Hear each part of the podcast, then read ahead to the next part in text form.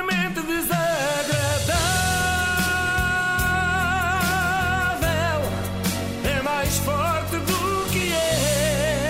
Ontem, a ver este vídeo no YouTube, descobri que estas câmaras assim de cima nos engordam, Inês. Nós, na verdade, somos Pois. super elegantes e, e parecemos gordas aqui no YouTube. Se fosse de baixo também não sei se era Quando bom. nos vi assim, ainda- acho que ainda era pior. Tinha que ser de muito longe. Nós, com câmaras de muito longe, ficamos muito bem, bem gostosas. Bem, eu hoje gostaria Ai, a magia da rádio estragada para sempre. que nos debruçássemos sobre a problemática da hotelaria, se achares bem. Não te debruces, senão a câmara não te favorece. Dito assim, parece uma coisa complexa, parece que vamos discutir a viabilidade do setor ou assim, mas nada disso. Eu vou só partilhar as dificuldades que sinto quando frequento os estabelecimentos hoteleiros. Eh, E eu até sei falar mais ou menos inglês, se não era uma dificuldade acrescida, já que nos hotéis tudo é em estrangeiro, não é? Começamos no booking, vamos para o check-in, entramos na nossa suíte junior deluxe, chamamos o housekeeping, pedimos room service, comemos bacon and eggs, agradecemos quando nos fazem um upgrade, roubamos todas as amenities que há na casa de banho. Amenities, adoro E- essa palavra. Não é?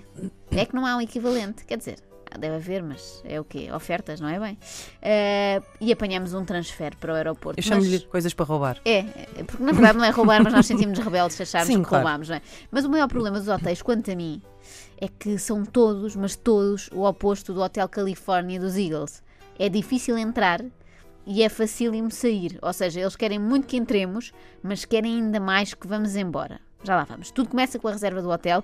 Das duas, uma, ou queremos ir para um lugar remoto onde a escolha se resume a uma hospedaria e temos a vida facilitada, ou então queremos ir fazer turismo, imagine-se num local turístico, e é mais do que certo que a nossa busca vai devolver mais resultados do que as buscas em casa da tal senhora que parece ter matado o triatleta.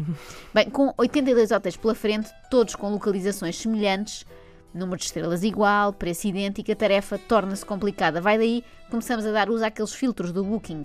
Só queremos hotéis com nota 8,5 ou superior, atribuída por jovens casais.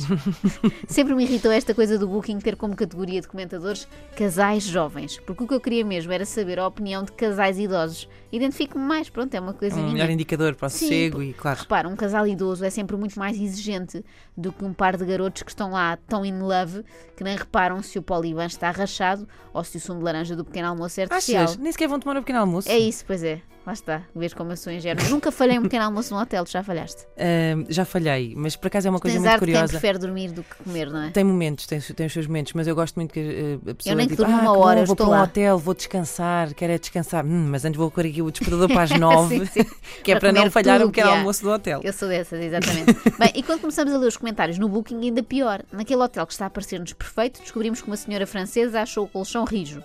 E no outro ficamos a saber que não há choca-pique. E nós nem gostamos de choca-pique, mas de repente parece-nos absurdo que um hotel tão caro não tenha esse ícone do mundo dos cereais.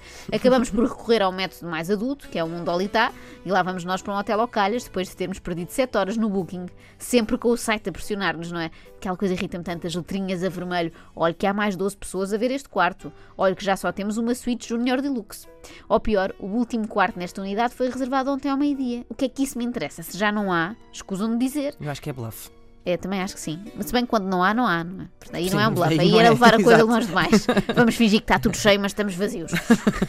é que isto é um bocado quando, como quando vamos jantar fora e pedimos rissóis de camarão e nos dizem que estavam ótimos, mas já não há. Sim, então eu não exato. quero saber se estavam bons ou não, até dispenso. Bom, pronto, ultrapassada esta parte da decisão, partimos para o hotel, sabemos que o check-in é só às três, normalmente é sempre às três, não é? Claro. E por isso vamos nas calmas, almoçamos tranquilamente, enquanto o empregado nos conta que estavam mesmo muito bons os rissóis.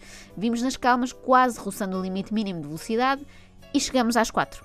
Dizem-nos com um ar pesaroso que o nosso quarto ainda não está pronto. Um ar pesaroso e ao mesmo tempo surpreendido, como se fosse a primeira vez que acontece. Ora, se é a primeira vez, eu tenho muito azar porque me acontece em todo o lado, seja qual for a hora. Olha, neste último hotel onde estive, cheguei quase às oito da noite, não estava pronto ainda. Estás que surpresa. Não, não estavam à espera. Esta vez foi porque não estavam à espera. Claro. Marcámos no dia, foi, foi muito inesperado.